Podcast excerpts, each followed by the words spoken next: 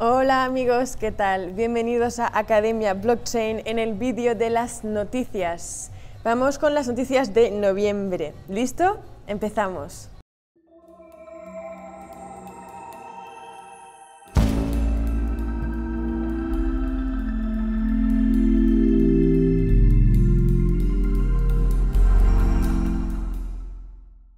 Primera noticia sobre eh, un movimiento que ya os he hablado un poquito en Barcelona, aquí en Cataluña. Sabemos que han habido movimientos de independentismo, muchos. Microsoft GitHub bloquea Tsunami Democratic para evitar la difusión de su app. El servicio del que el dueño es Microsoft ha bloqueado el acceso al repositorio donde estaba alojado la web y la APK de la app para evitar que la gente se la pudiera descargar. A la plataforma independentista Tsunami Democratic hay un nuevo movimiento en Internet para bloquearla y particularmente a su app. Después ya que un juez había decidido bloquear sus direcciones web obligando a sus gestores a mm, cambiar y moverse de alojamiento, ahora directamente ha sido bloqueada por GitHub de Microsoft y bloqueó el acceso desde España. Pero el movimiento Tsunami Democratic sí que sigue en Telegram. Coca-Cola utilizará el sistema de blockchain de SAP para trazabilidad en cadena de suministros. Las grandes compañías sabemos que poco a poco se van eh, incorporando a las bondades de blockchain en diversas funciones. Una de ellas está usada más y más por empresas, sobre todo alimenticias, es para la trazabilidad de eh, la cadena de suministros. Coca-Cola ha hecho un anuncio de este tipo de uso de la cadena de bloques.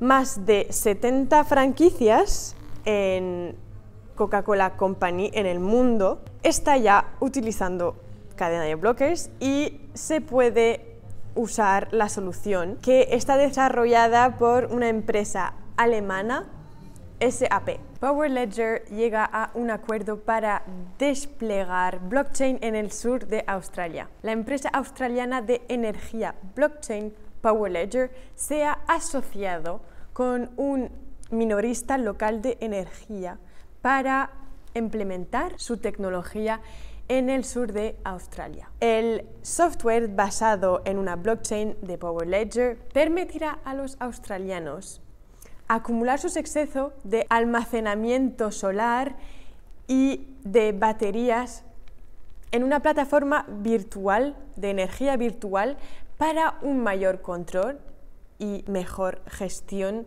sobre su energía. La quema de XLM por parte de Stellar aumenta su centralización, afirma Charlie Lee. El eh, fundador de eh, creador de Litecoin, Charlie Lee critica la decisión de la Stellar Development Foundation de quemar el 50%, la mitad del suministro de criptomonedas eh, del XLM, equivalente a 55 mil millones de dólares. Lee dijo que las monedas XLM disponibles en el mercado existen ahora más concentradas en el em, Stellar Department Foundation, lo que aumenta la centralización del proyecto. El FBI dice, el cripto es un problema significativo que se hará cada vez más grande. El director de la Oficina Federal de Investigaciones FBI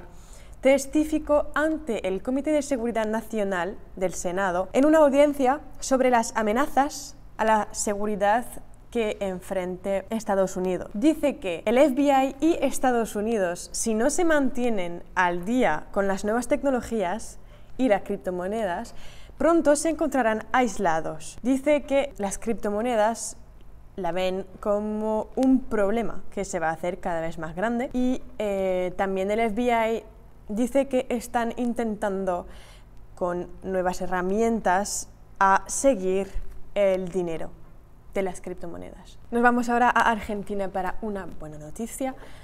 El comercio con peso argentino y local Bitcoin ha tenido un récord histórico. La semana del 27 de octubre al 2 de noviembre fue una semana récord para el comercio de pesos argentinos y Bitcoin dentro de Argentina, con cerca de 16 millones y medio de transacciones en pesos argentinos dentro de la plataforma P2P Local Bitcoin.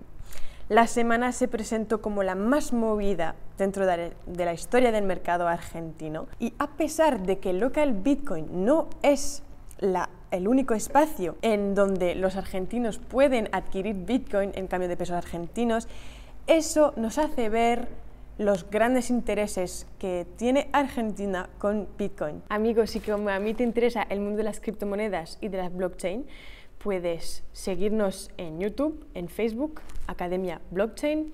Y también si quieres saber mucho más, puedes ir en academiablockchain.com y academiablockchain.club para aprender muchas cosas muy interesantes. Te veo muy pronto para nuevas noticias. Chao.